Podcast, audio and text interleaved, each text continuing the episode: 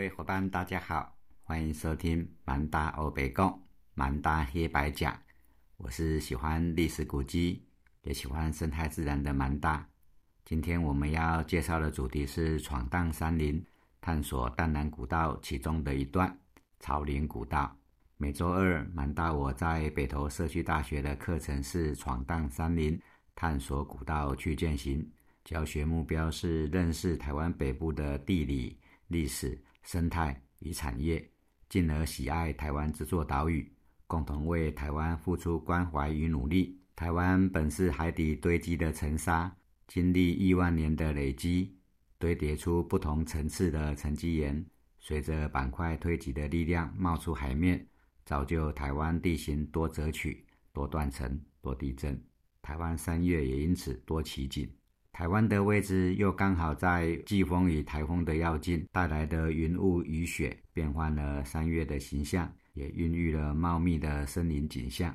我们这学期的课程以探索台北盆地周遭的古老沉积岩层为主要对象，闯荡山林之间，探索历史古道与自然步径，找寻登山与践行的乐趣与兴趣，亲身与台湾山林为伍，认识特殊地质与地形。了解自然生态与天然环境，节能减碳，爱护山林，共同为营造韧性生态与环保绿生活而努力。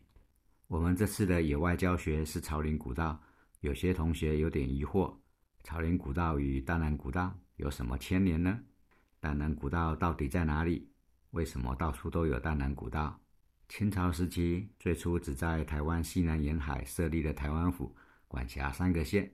范围大概是在现在的江南平原跟高平地区的平地，后来随着移民人口增加，才慢慢往北扩展。康熙末年发生朱一贵事件，雍正初年才增加了彰化县跟淡水厅。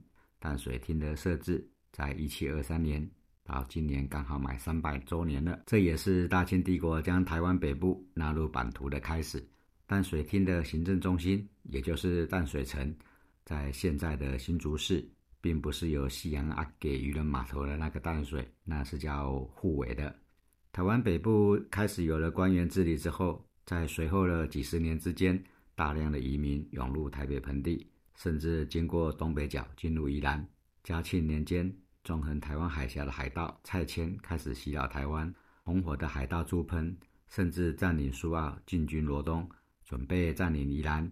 后来经过台湾之父杨廷礼协调调遣了当地的义勇军，才击退了朱喷。后来清朝为了避免宜兰再度被海盗盘踞，才将宜兰纳入版图。大约也只是两百一十年前的事。宜兰纳入大清帝国的版图，那时叫格马兰。从新竹的淡水厅要到格马兰厅的宜兰城，沿途经过桃园、台北。从台北出发，经过松山、南港、汐止。七堵八堵暖暖，对方双溪共寮，进入宜兰这条路就被称为淡南古道，因为是从淡水厅通往宜兰厅。从贡寮翻越草岭到宜兰的这段古道叫做草岭古道。草岭古道是淡南古道中间的一段，从新竹的淡水厅城走到宜兰五节的格马兰城，沿途有驻军的训堂以及传送公文的铺地站。训堂是驻扎绿营兵的据点，有军官带队驻扎的叫做训，没有军官只有兵的小据点叫做堂。训堂的驻扎可以维持当地的治安，保护往来通行的安全。早期的淡南古道山区有土匪出没，甚至原住民也会出来出草。有时单靠驻军的保护不够，还会有当地的义勇组织、民壮或者是爱勇的协助守护。从新竹走到宜兰，通常需要四天三夜的时间，中途需要住宿跟休息的地方。住宿的地方叫做宿站，休息打尖的地方叫做尖站。第一天从新竹走到蒙甲，晚上就住在蒙甲，这里工商繁荣，比较热闹。第二天沿着基隆河谷走到暖暖，暖暖是基隆河通行的终点。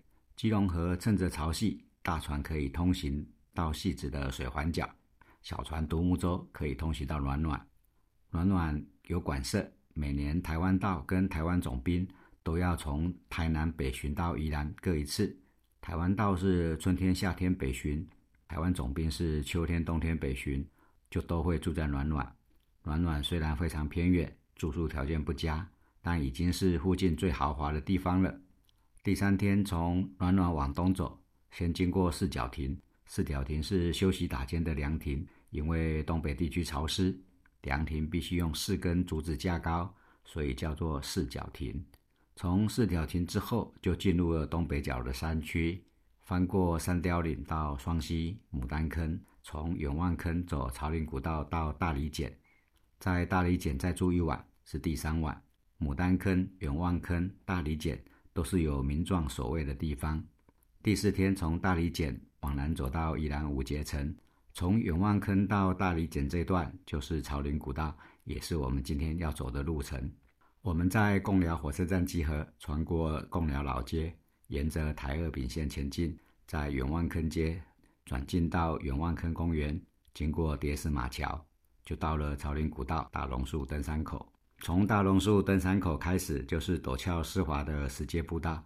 朝林古道的石阶最早是一八二三年由板桥林家的林平侯出资兴建，距今刚好两百周年。板桥林家的林平侯是漳州人。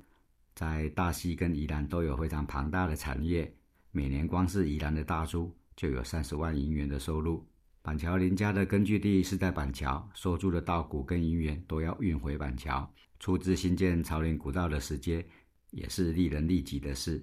我们现在走的步道已经经过改建，两百年前铺设石阶步道的石头，有些仍然存在，比较古朴也比较小巧，被移到路边当边石。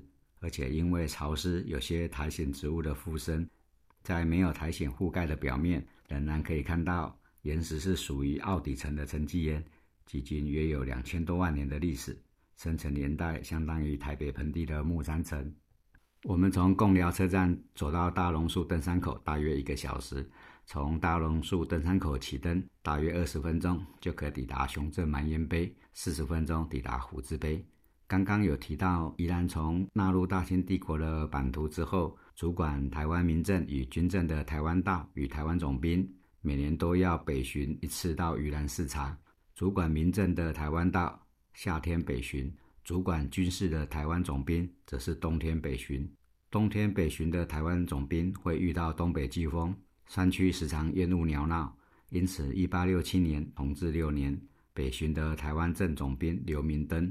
在山腰的奥底层沉积岩山壁刻下“雄镇蛮烟”四个字的碑碣，希望可以镇压住蛮烟。这些清朝的官儿在朝林古道雄镇蛮烟，看起来跟我们姓蛮的。虎字碑则是放在靠近垭口的地方，岩石材质跟附近的地质相似，都是奥底层，似乎是在附近开采雕刻之后，再移动位置安置。垭口的风势强劲。虎石碑也是为了镇压东北季风，刻制的时间同样是同治六年（一八六七年）的冬天。刘明登在新北留下了四块碑碣，除了朝林古道的虎字碑跟雄镇蛮烟碑，平林也有一块虎字碑，在现在的平林茶叶博物馆里面。瑞芳的金字碑古道也有三壁题诗，叫做金字碑，时间同样是同治六年（一八六七年）。一八六七年是台湾历史上非常热闹的一年，台湾发生了一件重大事情：美国船 “Lover 号”翻译成“罗妹号”或者是“罗花号”，航经恒春外海时触礁沉没。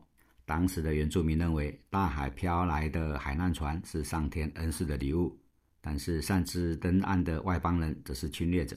登岸的船员，包括美国籍的船长夫妇，都被原住民杀害。仅存一名广东水手逃到高雄报告官府。清朝政府以恒春乃化外之地，原住民是化外之民，并不理会。当年六月，美国派遣海军陆战队登陆恒春草华，又吃了败仗，连指挥官都阵亡了。无奈之下，美国政府只好派遣驻厦门领事李先德，有些翻译成李善德，亲自前来台湾跟原住民交涉，定下了南夹盟约。原住民归还船长夫妇遗骨及遗物，并保证以后会救助海难者。李先德才回去厦门。李先德十月回去之后，刘明灯抖擞起精神，开始东进北巡，一路浩浩荡荡，旌旗飘展，双金遥相淡然来，此日登临眼界开。然后在侯同刻下了金字碑的诗句，然后再到草岭刻下雄镇蛮烟跟虎字碑。按照台北通往宜兰的路程计算，刘明灯经过金字碑、雄镇蛮烟跟虎字碑刻字立碑的地方，应该会是同一天。当时的刘明灯非常志得意满，刚刚打发了美国领事李先德，当然要好好的自我歌功颂德一番了。草林古道的雄镇蛮烟碑跟虎字碑都是新北市的古迹，我们跟古迹拍照，增添文艺气息之后，就往崖口前进。